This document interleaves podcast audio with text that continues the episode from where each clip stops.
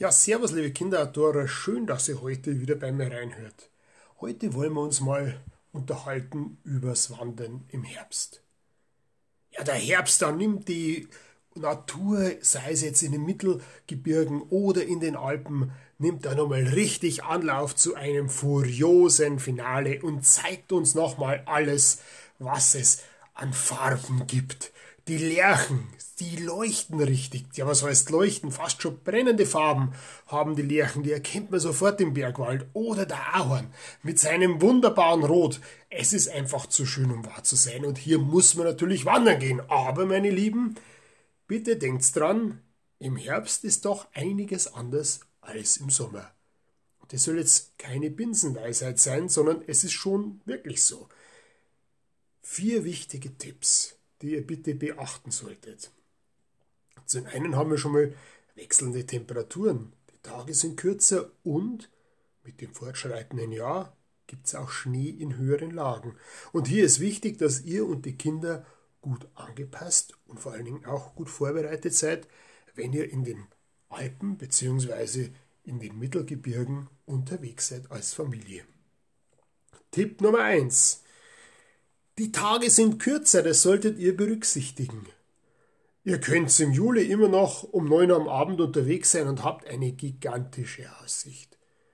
Aber denkt dran, Ende September, da geht die Sonne bereits zwei Stunden früher unter. Das heißt, da solltet ihr dann eigentlich schon in der Hütte sein.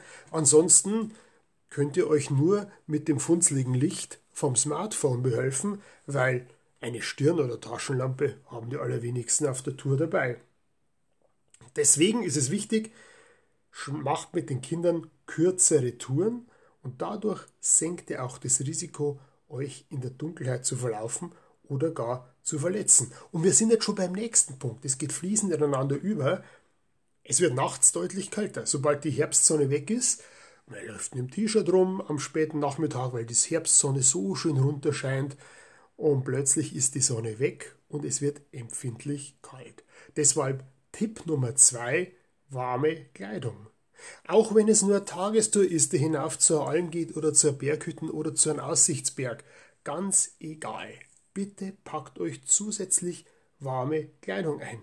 Nämlich eine warme Schicht, sei es jetzt Vlies, Daune oder Kunstfaser, sollte mit dabei sein. Genauso wie eine Mütze oder Handschuhe und, was auch nicht verkehrt ist, ein Ersatz-T-Shirt. Denn ihr kühlt viel schneller aus als sonst, ihr schwitzt auch gut dabei und deswegen ist es wichtig, dass ihr Wechselwäsche dabei habt. Ja, was sich auch ändert, was sich auch wechselt, das sind die Wegeverhältnisse. Und schon sind wir beim dritten Punkt.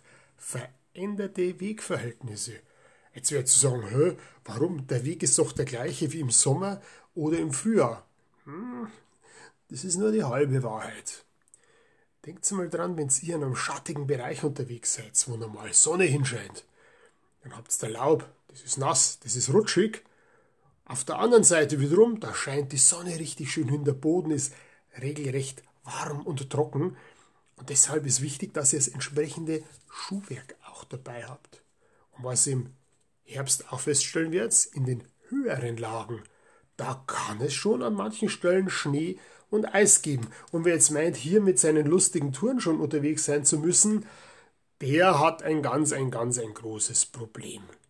Deswegen ist wichtig, wer hoch hinaus will, sollte Gemaschen, Grödel bzw. sogar Steigeisen mitnehmen und auch über die entsprechende Bergerfahrung verfügen. Wer sich in höheren Lagen nicht auskennt, der hat da oben auch nichts verloren. Ansonsten holt ihn die Bergwacht unfreiwilligerweise runter. Wichtig ist auch im Herbst, bitte nehmt Stöcke mit, die helfen euch beim Aufstieg. Sie geben euch einen gewissen Rückenwind sozusagen. Sie helfen euch beim Bergabgehen, schonen die Gelenke und geben euch auch die nötige Balance. Und jetzt sind wir auch beim vierten und letzten, aber auch einen sehr, sehr wichtigen Punkt. Checkt die Verhältnisse.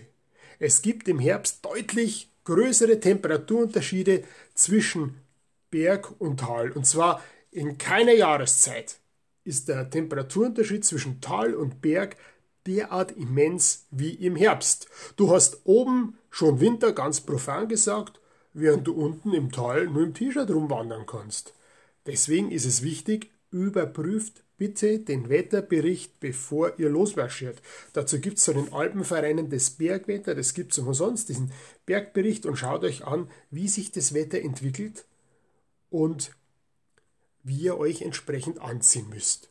Dann habt ihr auf jeden Fall viel Freude beim Bergwandern mit den Kindern im Herbst.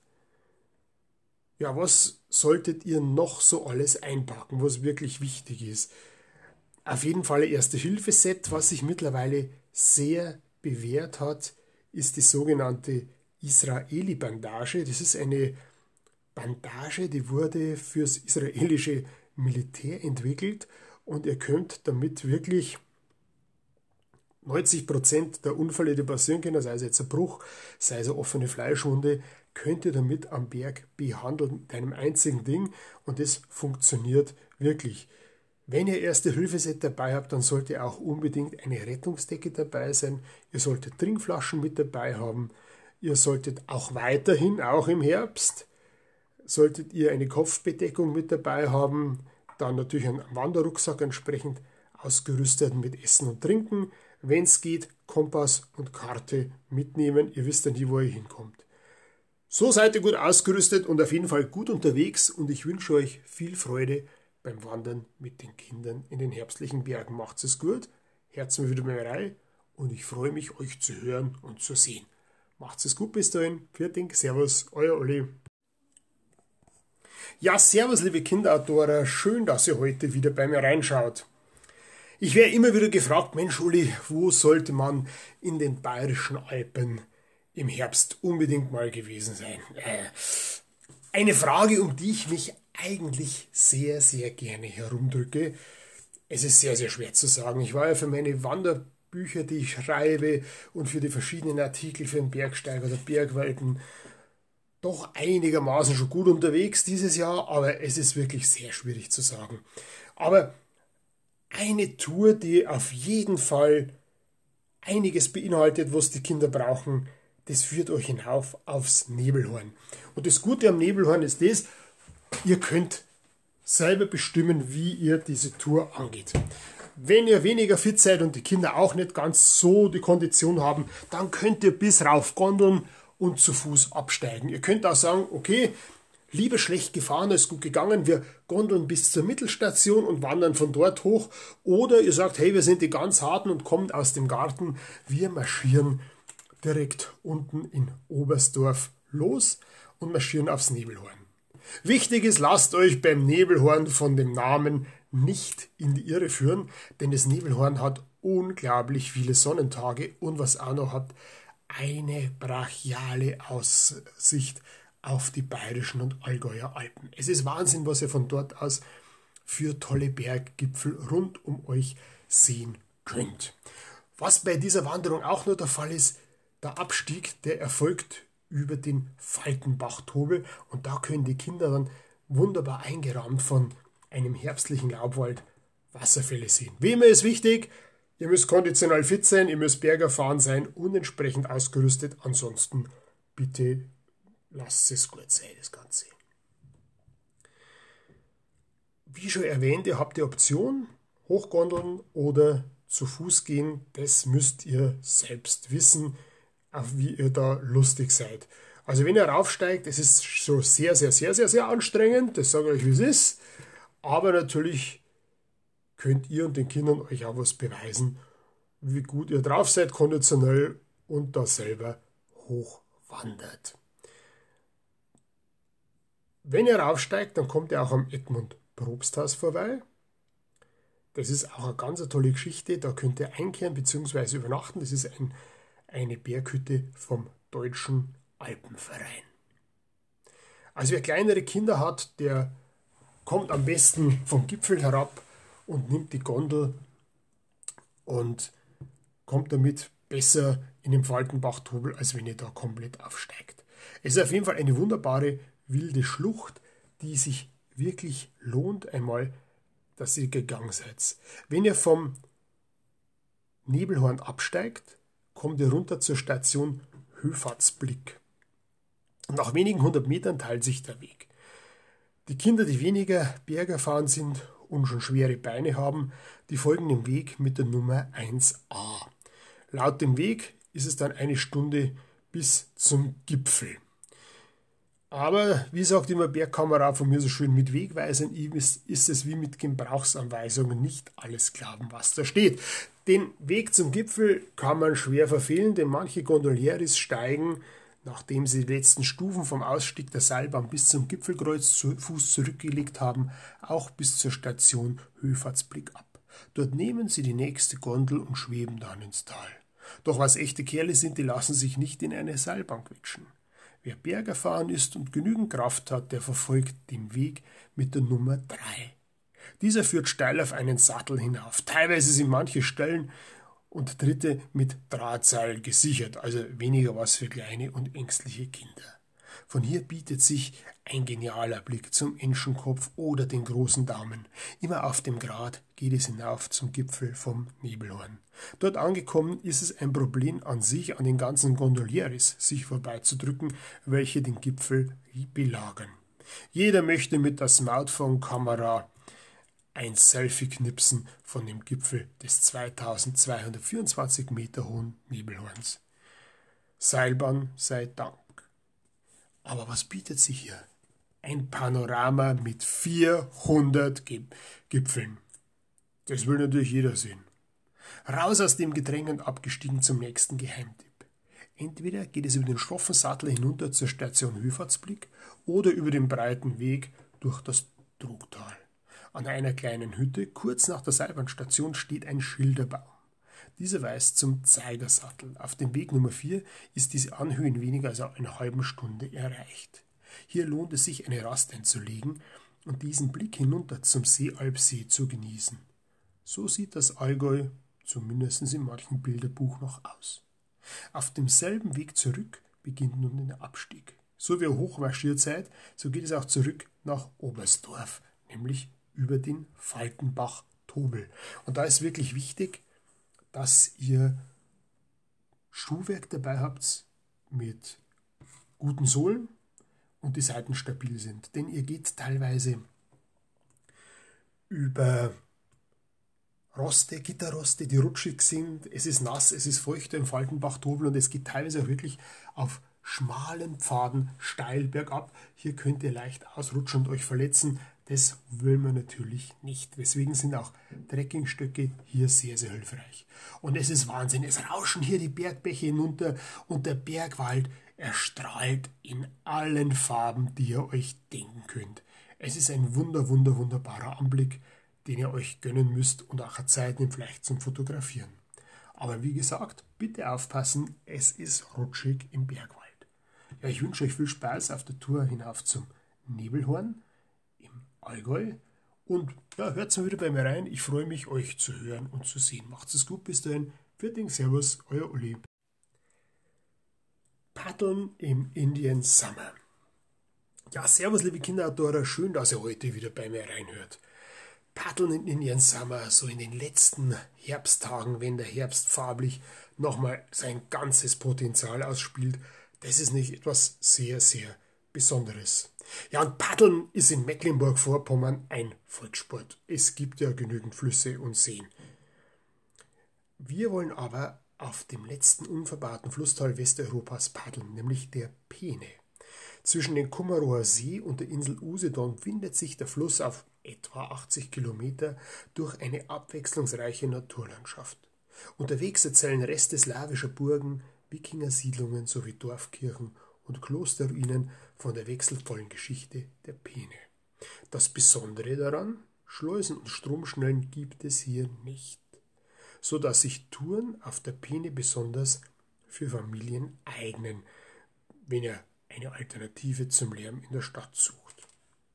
2010 bekam dieses Tourismusnetzwerk Abenteuer Flussmannschaft den Eden Award. Und es ist wirklich sehr zu empfehlen, auf dem Amazonas des Nordens zu paddeln. Es gibt hier die Möglichkeit, Eintagestouren von 8 bis 18 Kilometer im Penetal zu nach, über, übernehmen. Wer möchte, kann hier auch direkt am Fluss zelten. Unterwegs gibt es eine Menge Tiere zu beobachten. Störche, Reiher, Seeadler, Fischotter und Biber könnt ihr von hier aus sehen. Unterwegs könnt ihr euch auch Paddel ausleihen, Paddel, äh, Kanus ausleihen und paddeln, was ihr sonst noch alles dazu braucht. Weitere Infos www.abenteuer-flusslandschaft.de Ja, oder wie wir es Paddeln in der Uckermark in Brandenburg. Da gibt es den Naturpark Uckermärkische Seen. Und dort erwartet euch in weiten Teilen eine unberührte Naturlandschaft und teilweise erinnert die wirklich an Kanada oder Skandinavien. Wenn ihr nicht selber paddeln wollt, gibt es auch an Land eine Menge zu entdecken. Interessant ist eine 60 Kilometer lange Kanu-Rundtour, die für Anfänger und Familien besonders geeignet sind. Ihr beginnt mit einer Bahnreise in Templin. Wenn ihr mit dem Auto und dem eigenen Boot anreist, startet ihr in Lüchen und parkt den Wagen in der Nähe des Nesselpfuhls. Und schon kann es losgehen. Das Tolle ist daran, wenn ihr hier auf einer Kanutour unterwegs seid, entdeckt ihr immer wieder was Neues. Sei es der Biber, der gerade bei der Arbeit ist, sei es Eisvögel mit ihren typischen blau-grünen Gefieder, die von Ufer zu Ufer hin und her fliegen. Und unterwegs gibt es so viel zu sehen. Denn zuerst pastelt ihr über den großen Lüchensee. Dann geht's weiter zum idyllischen Flüsschen Woblitz und weiter nach Himmelspfort. Insgesamt gibt es sieben Schleusen zu passieren bzw. umzutragen. Und wenn ihr Zeit und Lust habt, solltet ihr euch auch unbedingt das ehemalige Zisterzienserkloster mit Kräutergarten in Himmelpfort ansehen. Anschließend geht es weiter über den Stolpsee und nun kommt ihr in die Havel. Wichtig ist, dass ihr genügend Lebensmittel mitnehmt und auch ein Zelt dabei habt, wenn ihr diese ganze Rundtour machen wollt. Weitere Infos findet ihr auf www.reiseland-brandenburg.de. Ja, was vielleicht manche Leute weniger mit Paddeln in Verbindung bringen, ist das Bundesland Hessen. Und da kann ich euch empfehlen für den Indian Summer, geht doch mal auf der Diemel paddeln. Sie kommt aus dem Rothaargebirge und ist der perfekte Wanderfluss. Am besten startet ihr die Paddeltour für zwei Tage in Liebenau. Liebenau ist eine wirklich sehr sehenswerte Fachwerkstatt. Da solltet ihr euch auch Zeit nehmen, diese zu besichtigen. Nach 17 Kilometern auf der sehr, sehr zahmen Diemel erreicht ihr Trendelburg. Das ist unsere erste Tagesetappe. Unterwegs gibt es hin und wieder die eine oder andere flottere Passage. Am nächsten Tag paddelt ihr weiter nach Bad Karlshafen. Es sind ebenfalls 17 Kilometer. Hier muss man sagen, solltet ihr halbwegs euer Boot unter Kontrolle haben, denn teilweise bringt euch die Strömung schon ganz schön flott vorwärts. Und am Ende der Tour mündet die Triemel in die Weser. Mehr Infos findet ihr unter www.hessen-tourismus.de. Ich wünsche euch viel Spaß beim Paddeln. Bitte achtet auch im Herbst darauf auf die nötigen Sicherheitsmaßnahmen damit euch nichts passiert und ich wünsche euch viel Freude beim Paddeln. Ja, servus liebe Kinderautoren, schön, dass ihr heute wieder bei mir reinhört. Heute möchte ich mit euch erzählen Klettersteige für die Familie im Herbst. Der Herbst hat einen großen Vorteil, die richtig heißen Tage sind vorbei. Und während manche Alpinisten im Sommer wie die Grinhändel an manchen Klettersteig sich gefühlt haben, ist jetzt angenehm kühl am Felsen. Die Tage sind aber kürzer und das Wetter neigt jetzt zu Kapriolen. Deswegen ist es wichtig, gut vorbereitet sein, gut planen und bitte nur an einen Klettersteig wagen, wenn ihr Berger fahren seid, entsprechende Kondition habt und optimal ausgerüstet seid. Über 38.000 Fahrzeuge fuhren im Jahr 2017 stündlich über den Brenner. 14,1 Millionen PKWs, Lastwagen, Wohnmobile, Busse und Motorräder. Tendenz steigend. Alle, die mit der Blechlawine Richtung Süden unterwegs sind, verpassen aber etwas Besonderes, das Wipptal. Die meisten haben sicher schon von euch das Schild an der Autobahn gesehen, die den Weg in das Tiroler Wipptal weisen. Doch die wenigsten fahren dorthin. eigentlich schade. Denn mit den Kindern und Jugendlichen solltet ihr am Berg unbedingt mal bei St. Magdalena den Klettersteig ausprobieren. Bei diesem Klettersteig gilt wie bei allen alpinen Vorschlägen, bevor ihr euch mit den Kindern dort einklingt, informiert euch über den Klettersteig, welche Schwierigkeitsgrade euch erwarten, wie lange ihr zum Durchkommen braucht. Holt euch einen Wetterbericht ein und rüstet euch entsprechend aus. Wer sich nicht auskennt, der sollte erst beim Alpenverein einen Klettersteigkurs mitmachen oder bei einer Bergschule entsprechend einen Kurs buchen. So, wer jetzt da hier im Wipptal unterwegs ist, der parkt schon beim Krustner. Ab hier ist der Weg zum Klettersteig gut ausgeschildert. Das Tolle ist schon mal, ihr habt ungefähr nur eine halbe Stunde Zustieg, bis der Klettersteig erreicht ist. Und das Schöne ist nämlich jetzt daran, im Herbst liegt der Klettersteig erst am Nachmittag in der Sonne. Das ist ein großer Vorteil gegenüber dem Sommer. Es gibt eine es gibt zwischen verschiedenen Touren auszuwählen von A bis E. Auf den Infotafeln sind jeweils beschrieben. Die meisten Familien entscheiden sich aber für Route A oder B. Egal für welche Variante der beiden ihr euch entscheidet, das Ziel ist immer der Habichtblick. Wichtig ist auch, dass auf der Infotafel gelesen wird, welche Gefahren am Klettersteig auf euch warten und es gibt dort auch entsprechend wertvolle Tipps. Ich finde ja, der Name Habichtblick ist treffend gewählt, denn von dort habt ihr einen wunderbaren Blick über das ganze Tal. In dem Fall das Gschnitztal. Es handelt sich hier um ein Seitental vom Wipptal und das kennen wir bekanntlicherweise, wer über den Brenner fährt. Positiv an dem Klettersteig ist auch, dass es unterwegs immer die Möglichkeit gibt, sich auszuruhen. Am Felsen selbst gibt es immer wieder Trittbügel, die das Vorankommen erleichtern. Der Klettersteig selbst ist in einem guten Zustand, das Fixseil aus Stahl und Umhängestellen sind tadellos. Am Ausstieg erwartet euch die Wallfahrtskirche St. Magdalena. Was der Familie jetzt auf jeden Fall gut tut, ist die Einkehr. Nein, ich meine nicht in die Wallfahrtskirche, sondern eine Jausenstation. Und keine Sorge, dazu muss niemand sich am Stahlseil abklinken, denn über einen gut ausgebauten Wanderweg kommt ihr wieder zurück zum Parkplatz. Und während sich am Brenner die Autos wieder schön stauen, habt ihr ein unglaublich tolles Bergerlebnis mit den Kindern hinter euch. Ja, ich wünsche euch viel Freude auf dem Klettersteig im Herbst. Passt auf euch und die Kinder auf und wir hören uns bald wieder. Vierting, Servus, euer Uli. Ja, Servus, liebe Kinderadorer, schön, dass ihr heute wieder bei mir reinhört. Heute will ich mich mit euch über das Pilze sammeln unterhalten. Da habt ihr mit den Kindern ein richtig kleines, überraschendes Mikroabenteuer. Verlasst einfach mal den Waldweg und seht euch genauer den Waldboden an und schon seht ihr die ersten Pilze. Aber aufpassen, nicht alles mitnehmen und daheim zu einer Pilzsuppe oder einem Pilzragout herschnippeln, denn eine Pilzvergiftung ist eine weniger lustige Angelegenheit. Wobei ich unterstelle, manche Instagrammer würden sich wahrscheinlich darüber freuen, wenn sie zumindest hier eine Schlagzeile bekommen. Weltweit gibt es 60.000 verschiedene Pilzarten.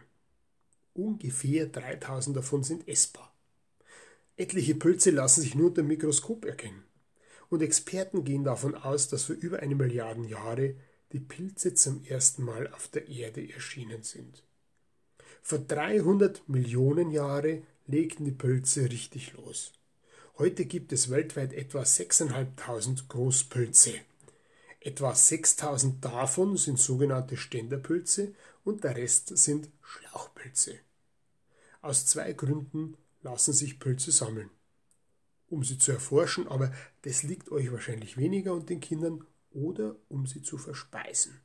Und um das geht's uns. Wichtig ist beim Pilzesammeln mit Kindern, nehmt nur Pilze mit, der wirklich zu 100% kennt. Es ist besser, ihr kommt ohne Pilze heim, als wenn er einen mit heimbringt und ihr landet dann unfreiwilligerweise mit einer Pilzvergiftung im Krankenhaus. Und wie sagte mir mal ein Förster also richtig, du, es ist besser, ihr kennt nur drei, vier Schwammerl wirklich hundertprozentig, aber die kennt ihr hundertprozentig, als wenn ihr 20 Schwammerl kennt und die alle nur so halbwegs. Da gibt es ein Problem, was ihr sicher schon mal gesehen habt. Es gibt immer wieder Leute, die auch draußen in der Natur unterwegs sind und die haben unglaubliche Freude mit dem Spazierstock, mit dem Wanderstock oder mit dem Fuß Pilze umzuhauen. Das muss nicht sein, um zu sehen, hat der Lamelle hinten dran oder einen Schwamm, also einen Röhrling. Weil nach dem Motto, die Röhrlinge sind die Guten, alles mit Lamelle ist giftig, darf man umhauen. Das ist natürlich völliger Unfug. Das wissen wir ja auch. Eine Frage, die sich mir stellt, ja, wann ist eigentlich die Saison zum Pilze sammeln? Hm, zwei Dinge brauchen die Pilze, damit sie wachsen: Wärme und Feuchtigkeit. Es kommt auf den Standort drauf an. Manche Pilze wachsen unter bestimmten Bäumen. Warum wird der Birkenpilz wohl Birkenpilz heißen? Oder es muss ein bestimmter Boden sein. Manche Pilze gedeihen eher auf saurem Boden. Was wir hier als Anführungszeichen Pilze sehen können, was hier rausschert aus dem Waldboden, ist eigentlich der Fruchtkörper. Im Boden selbst wächst das sogenannte hauchdünne Myzel. Ganz grob beschrieben könnt ihr den eigentlichen Pilz euch als eine Art unterirdisches Spinnennetz vorstellen, das im Boden ist. Aber was braucht ihr jetzt zum Sammeln von den Pilzen, von den Fruchtkörpern mit den Kindern? Ein Korb, Taschenmesser und was Gutes, ein Pilzbestimmungsbuch. Aber wir haben schon gesagt, es wird nur mitgenommen, was ihr selbst 100% sicher kennt. Das könnt ihr ernten. Ja? Und schon sind wir bei einem leidigen Thema. Den Pilz herausdrehen oder den Fruchtkörper abschneiden. Also darüber streiten sich schon Generationen von Pilzsammlern. Es gibt sogar spezielle Messer, die haben am Ende einen kleinen Pinsel dran, damit man an Ort und Stelle den Fruchtkörper reinigen kann. Aber glaubt mir, mittlerweile weiß die Wissenschaft, es ist egal, ob ihr den Fruchtkörper vom Pilz rausdreht oder abschneidet. Wichtig ist nur, deckt die Fundstelle danach mit Moos und Humus wieder ab, weil sonst trocknet das Myzel dahinter aus und geht ein.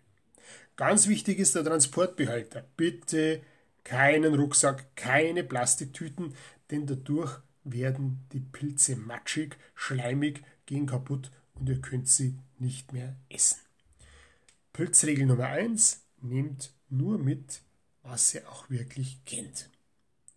Bei den Pilzen gibt es nämlich einige gefährliche Doppelgänger. Gut, den Fliegenpilz, davon gehe ich aus, den erkennt sicher jeden von Ihnen, von euch. Aber zum Beispiel gefährlich ist der Doppelgänger vom Knollenblätterpilz, den sein falscher Zwilling ist der Wiesenchampignon. Und jetzt sind wir bei einem wichtigen Punkt.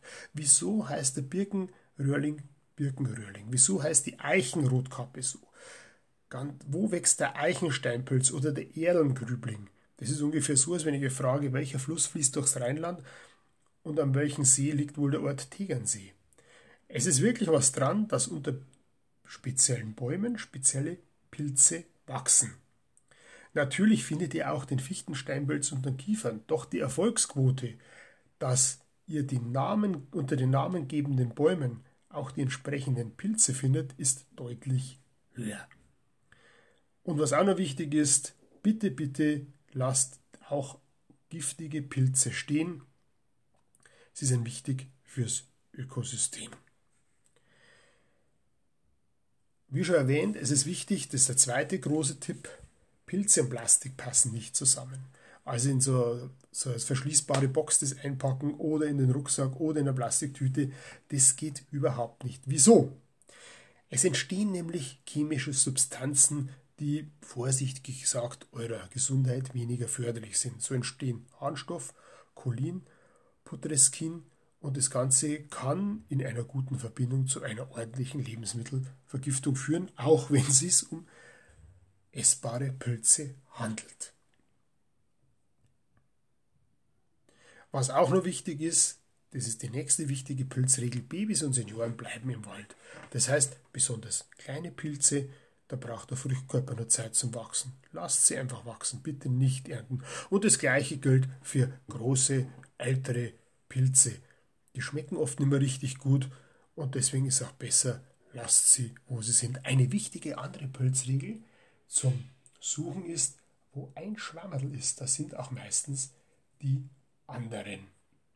Das heißt, wenn ihr einen gefunden habt, dann ist es gut möglich, dass hier auch noch ein anderer Steinpilz oder Maronenröhrling unterwegs ist und wächst. Also es gilt sich hier aufmerksam hinzuschauen und ihr werdet dann wahrscheinlich deutlich mehr Pilze entdecken. Ich wünsche euch auf jeden Fall viel Freude beim Pilzsammeln und viel Erfolg. Macht's es gut bis dahin. Vierting, Servus, euer Uli. Wandern auf den Spuren der Wilderer. Ja, die Wilderer, die gehören heute immer noch zu Bayern. Und es gab mal eine Zeit vom 16. Ja, bis ins 20. Jahrhundert hinein, da trieben sie es besonders wild und manche, besonders eben der Jännerwein, der ist mit Sicherheit der Georg Jännerwein der bekannteste davon, oder der Boris Schirl, der Matthäus Klostermeier, die sind heute noch in Bayern ziemlich bekannt. Ein Jager oder ein Hund, das gilt mir alles gleich. Ob ihr einen Jager zusammenschießt oder einen Hund ins Wasser schmeißt, so lautet eine Zeile vom Volkslied Bin ich der Boris Schiersel. 1771 starb Matthäus Klostermeier überall als Boris Schiersel bekannt. Mit seiner Bande dezimierte er damals illegal das Wild, um die Felder der Bauern zu schützen. Noch bekannter ist der Wildschütz Georg Jenerwein. Im Schlierseer Ortsteil Westenhofen ist sein Grab, wobei ich war da schon vor Ort und wo sein Grab ist, da sagt auch jeder, dass darunter garantiert nicht der Georg Jenerwein liegt. Denn im Laufe der Jahrzehnte ist dieses schmiedeeiserne Kreuz mit seinem Konterfei drauf immer wieder mal rausgenommen worden und umgesteckt. Der Sarg hingegen blieb an seiner üblichen Stelle. Das gehört zu einem der vielen Mysterien, welche heute noch die Wilderer umgeben. Aber beginnen wir am besten am Wallberg am Tegensee. Wir schreiben das Jahr 1861. Der Wilderer Pöttinger macht sich am 29. Oktober auf und hat sein Gewehr dabei und möchte wieder ein Wild erlegen. Im Gegensatz zu ihm könnt ihr heute ganz entspannt mit der Seilbahn auf dem Wallberg hinauffahren und startet an der Talstation. Wer zu Fuß geht, der wandert zuerst hinauf zur Wallberg Moosalm und von dort aus weiter zur Bergstation der Wallbergbahn. Von dort aus führt euch dann ein Wanderweg zum Gipfel. Es geht durch ein schroffes Gelände und die Kinder können hier mal ein bisschen kraxeln und zum Gipfel vom Wallberg zu kommen. Von dort aus habt ihr einen wunderbaren Blick auf den Tegernsee. Ja, aber wie ging's am 29. Oktober 1861 mit dem Wöllerer Pöttinger weiter? Tja, und da sind wir auch schon bei unserer nächsten Wanderung. Denn über 30 Jahre galt der Wildschütz Pöttinger als verschollen. Seine Freunde suchten am Wallberg nach ihm, fanden aber keine brauchbaren Spuren. Nur an der Tonileiten entdeckte mal jemand seinen Hut. Im Ort Tegernsee geht er los und steigt über die Gallan zum Ridderstein auf, ein wunderschönen Felsensporn, auf dem eine kleine Kapelle steht. Und dort passierte es. Am 28. August 1897 fanden hier Arbeiter als seinen Weg ausbesserten ein Skelett. Einer der Handwerker packte den Totenkopf in seinen Rucksack und brachte ihn ins Tal. Im Tegernseer Bräustüberl zeigte dann der Arbeiter anderen Freunden den makaberen Fund. Einer der Stammtischbrüder holte den vor über 30 Jahren gefundenen Hut des Wilderers Pöttinger heraus und setzte ihm den Totenkopf auf. Und siehe da, er passte. Wer aber den Wilderer getötet hat und wie er ums Leben kam, das ließ sich bis heute nicht ermitteln. Eine weitere Wanderung auf Spuren der Wilderer und Schmuggler führt euch durch die Entenlochklamm. Es geht los im oberbayerischen Ort Schleching. Dort befindet sich der beliebte Schmugglerweg an der Tiroler Ache über die Grenze hinüber nach Österreich. Am 01.01.1995 trat Österreich der Europäischen Union bei. Bis dahin fanden Alkohol und Zigaretten illegal den Weg nach Bayern. Ein gut ausgeschuldeter Wanderweg mit wenig Steigung, leider für Kinderwagen ungeeignet, führt euch im Wald immer parallel zum rauschenden Fluss nach Globenstein. Über eine Hängebrücke geht es auf die andere Seite vom Ufer. Von dort aus seht ihr die engste Stelle der Entenlochklamm. Hier zwängt sich rauschend das Wasser der Tiroler Ache durch die aufragenden Felswände. Ein gespaltener Felsen steht unmittelbar vor dem kleinen Gotteshaus. Eine kleine Quelle gibt es hier, deren Wasser angeblich schon Wunder bewirkt haben soll. Am 17. Oktober 1919 krachten hier im Wald an der Grenze zu Tirol die Schüsse. Ein Jagdaufseher soll einen Wilderer aufgelauert haben und tötete ihn. Noch in derselben Nacht soll dieser seinen Wohnort für immer verlassen haben. Eine weitere Wanderung hinauf führt euch zur Schwarzwachenalm bei Ruppolding. Hier töteten am 24. Oktober 1835 Jäger den letzten Bären im Königreich Bayern. Es dauerte bis zum 26. Juni 2006, das Königreich Bayern gibt es in der Zwischenzeit schon längst nicht mehr, bis wieder ein Bär in Bayern den Tod fand. Bruno, der Problembär, wie ihn der damalige Ministerpräsident Edmund Stoiber genannt hat. Mit dem Kinderwagen kommt er auf einem breiten Forstweg vom Parkplatz beim sehenswerten Holzknechtsmuseum zur idyllischen Schwarzachenalm. In Weich, mit AI geschrieben, nur wenige Kilometer von der Schwarzachenalm entfernt, passierte folgender Zwischenfall. Darüber schrieb die Bürgerzeitung Organ des Bayerischen Städtestages in seiner Ausgabe aus dem Jahr 1867. Am 14. des Nachmittags begaben sich die zwei beim Forstamt Ruhpolding befindlichen Aktuare auf die Jagd und stießen in der Nähe von Weich auf einen Wilderer, welcher eben mit Aufbrechen eines erlegten Stückes beschäftigt war. Ohne viel Federlesens erhob derselbe sofort seine Büchse und feuerte auf den Forstamt Aktuar haben, wobei er denselben so unglücklich traf, dass er schwerlich mit dem Leben davonkommen wird. Sodann ergriff der Täter die Flucht, die Decke des geschossenen Bildes am Platze zurücklassen. Kein Wunder, dass die bösen Buben Bayerns bis heute noch eine gewisse Faszination ausüben. Ja, und weitere tolle Touren findet ihr auf kinderoutdoor.de und auf jeden Fall lohnt es sich, hier in Oberbayern auf den Spuren der Gesetzlosen in den Bergen unterwegs zu sein. Ich wünsche euch viel Spaß, passt auf euch und die Kinder in den Bergen auf. Macht's es gut. Vierting, Servus, euer Uli. Ja, servus, liebe Kinderautoren. Schön, dass ihr heute wieder reinhört.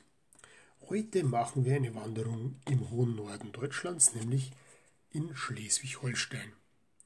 Wir legen wenig Höhenmeter zurück, im Gegensatz zu unseren Bergwanderungen, aber dafür leben wir an der Steilküste Schwedeneck, ganz grob gesagt zwischen Eckernförde und Kiel an der Ostsee, eine wirklich spannende Wanderung.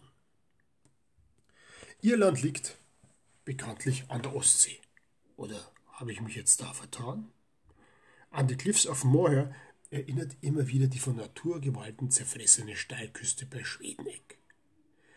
Und wenn ihr am richtigen Tag unterwegs seid, so wie ich, dann zeigt die Ostsee mal ihr gemütliches Gesicht.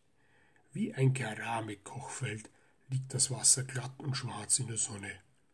Nur hin und wieder zerschneidet ein Frachter oder ein Schiff der Bundesmarine diese regungslose Oberfläche. Los geht die Tour beim Parkplatz vis-à-vis -vis vom Ortseingang des Dorfes Stoll. Ab hier ab ist alles gut beschildert. Leider kommt ihr mit den Kinderwagen hier kaum durch. Deswegen lohnt es sich, auf eine Kindertrage zurückzugreifen. Wichtig ist, bitte wagt euch nicht zu weit an die, an die Geländekante vor. Es kann sein, dass ihr euch einen Überhang befindet und dieser könnte abbrechen und dann wird er auch kapieren, warum es Steilküste heißt. Immer wieder kommt es an solchen Abhängen zu Unfällen und ihr müsst ja nicht unbedingt dabei gewesen sein. Auf Höhe von der Steilküste von Schwedeneck befand sich einmal auf hoher See die gleichnamige Ölplattform. Die gibt es allerdings nicht mehr. Es ist wunderbar hier mit den Kindern zum Wandern, denn immer wieder seht ihr auf der Ostsee Frachter, Fähren, Yachten, Segler oder Schiffe der Bundesmarine vorbeigleiten. Für die Kinder kann es kaum abwechslungsreicher sein. Wer möchte, kann auch hier abkürzen oder durch einen offiziellen Abstieg über die Holztreppen nach unten zum Strand gehen. Hier gehen die Kinder auf die Suche. Kinder sind bekanntlicherweise Jäger und Sammler. Sie wollen nämlich Hühnergötter finden. Was sind Hühnergötter? Ja, es handelt sich dabei um eine Feuersteinknolle, die von Natur aus ein Loch hat. Perfekt, um daraus einen Anhänger zu basteln. An der Steilküste herrscht oft ein heftiger Flugverkehr. Nein, keine Angst. Ich meine jetzt keine Maschinen mit Urlaubern drin. Die Seeschwalben haben dort ihre Bruthöhlen und schwirren beeindruckende Manöver umher. Und auch die Blumen haben sich an der Steilküste angesiedelt. Das Meer nimmt, aber es gibt auch zurück. An anderen Stellen stehen Sandbänke. Kurzweilig ist für die Kinder diese Wanderung auf jeden Fall. Und wenn es besonders heiß ist, dann können die Kinder auch sich die Schuhe und die Hose ausziehen und rein geht's in die Ostsee. Ich wünsche euch auf jeden Fall viel Spaß beim Wandern am Schwedeneck in Schleswig-Holstein. Macht's es gut bis dahin. Pfirting, Servus, euer Uli.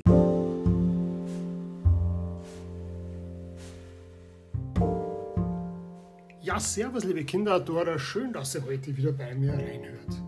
Heute möchte ich mit euch mal über das Weitwandern reden und zwar über eine ganz spezielle Region in Österreich, die etwas im Schatten von manch anderen Touristendestinationen steht, nämlich Osttirol. Wer gerne mal alleine unterwegs sein möchte und wirklich spektakuläre Berglandschaften erleben möchte, der geht am besten nach Osttirol zum Weitwandern. Ja, und ihr werdet als erstes mal fragen, wo ist denn überhaupt Osttirol? Das ist ungefähr so eine Frage wie, welcher Fluss fließt durchs Rheinland? Nein, im Ernst.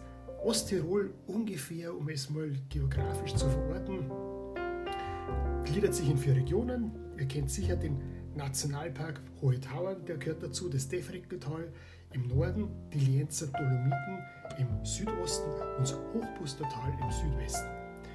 Die Hauptstadt von, oder Bezirkshauptstadt in dem Fall von Osttirol ist Lienz. Wohlgemerkt mit IE und nicht mit I, sonst wären wir da in Linz, wo die berühmte Torten herkommt.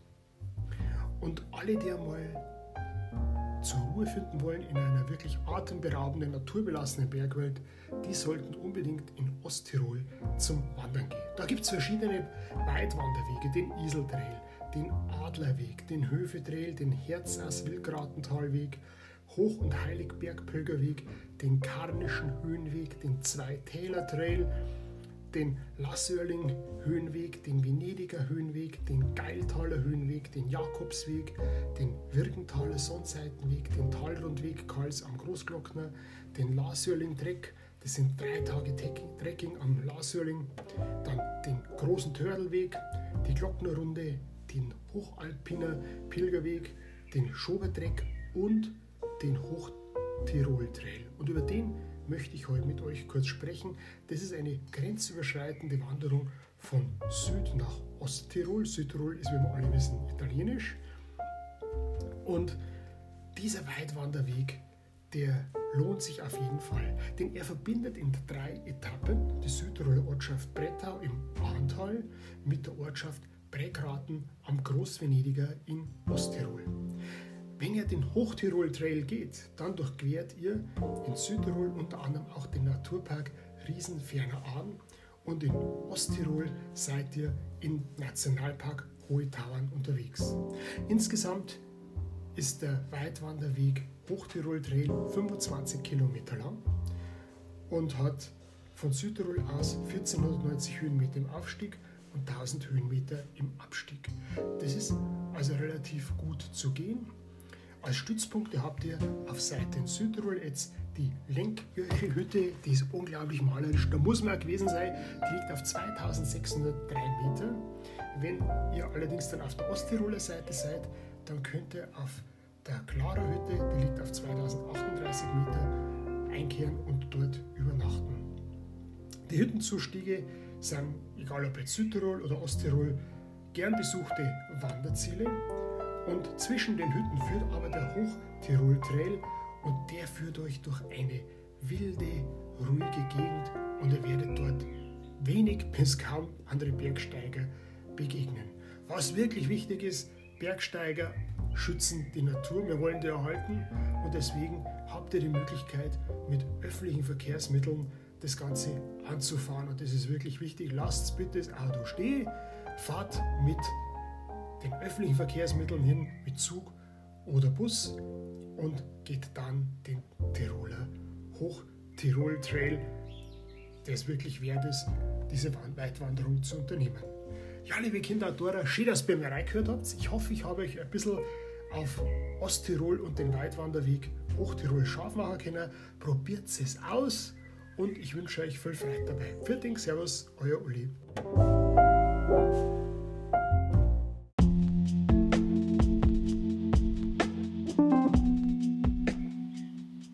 Ja, servus liebe Kinderautoren, schön, dass ihr heute wieder bei mir reinhört.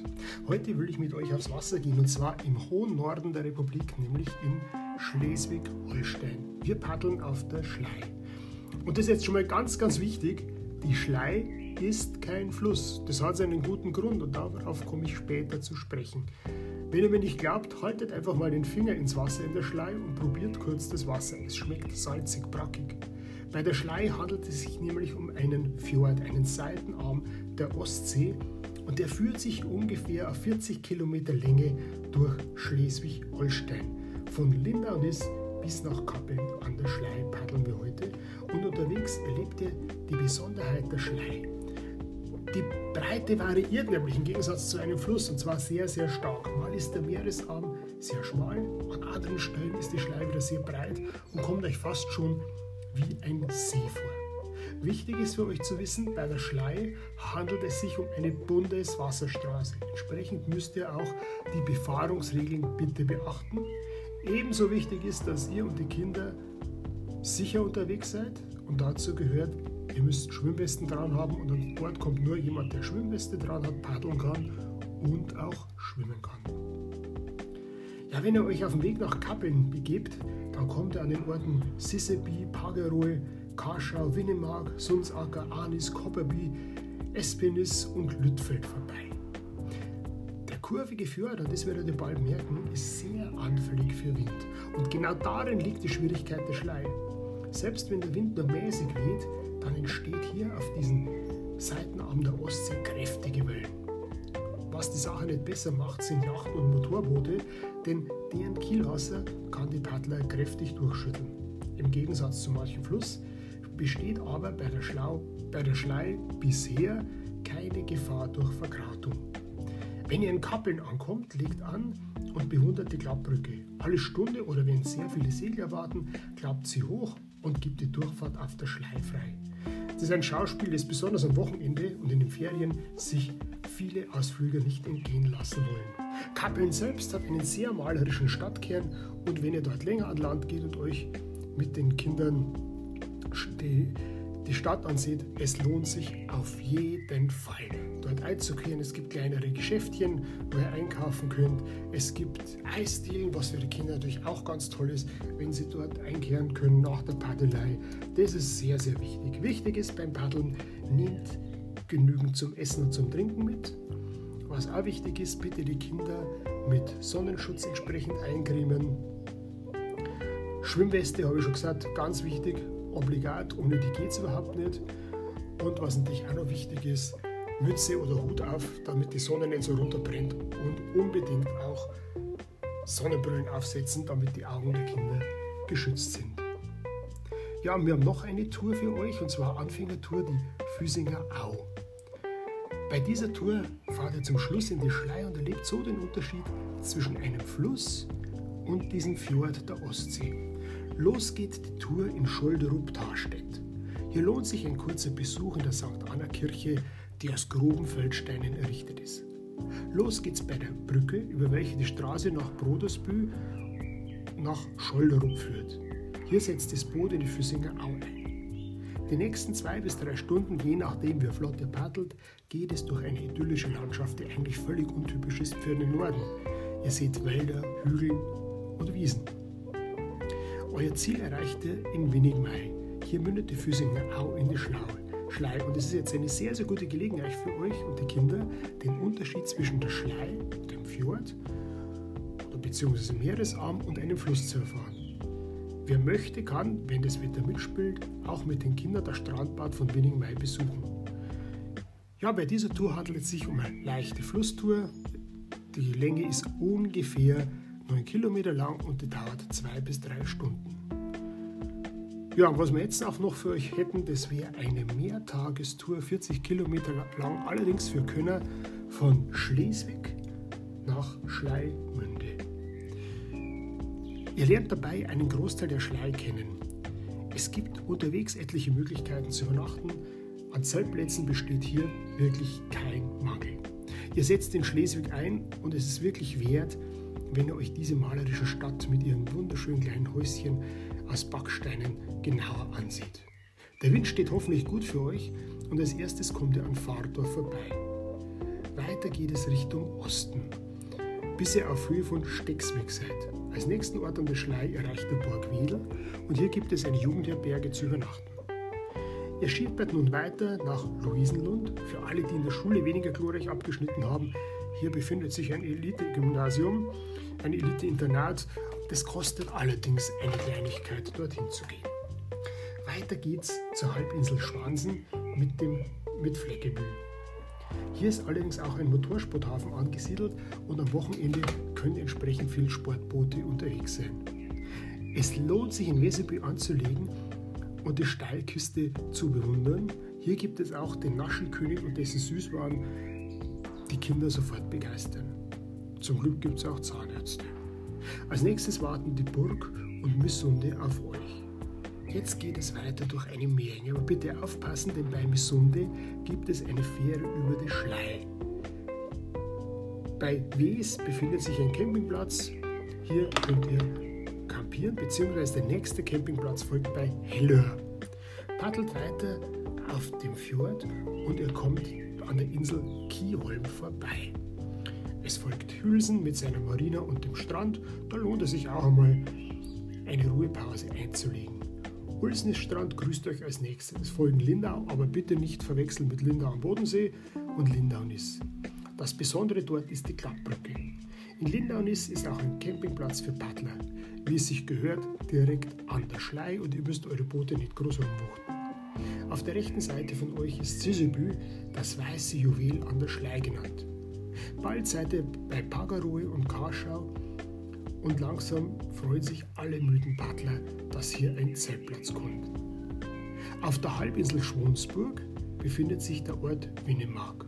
Und fast gegenüber auf der anderen Schleiseite ist Arnis mit seinen 600 Bewohnern die kleinste Stadt Deutschland und sie ist es wirklich auf jeden Fall wert, mit den Kindern dort einen Landgang zu unternehmen.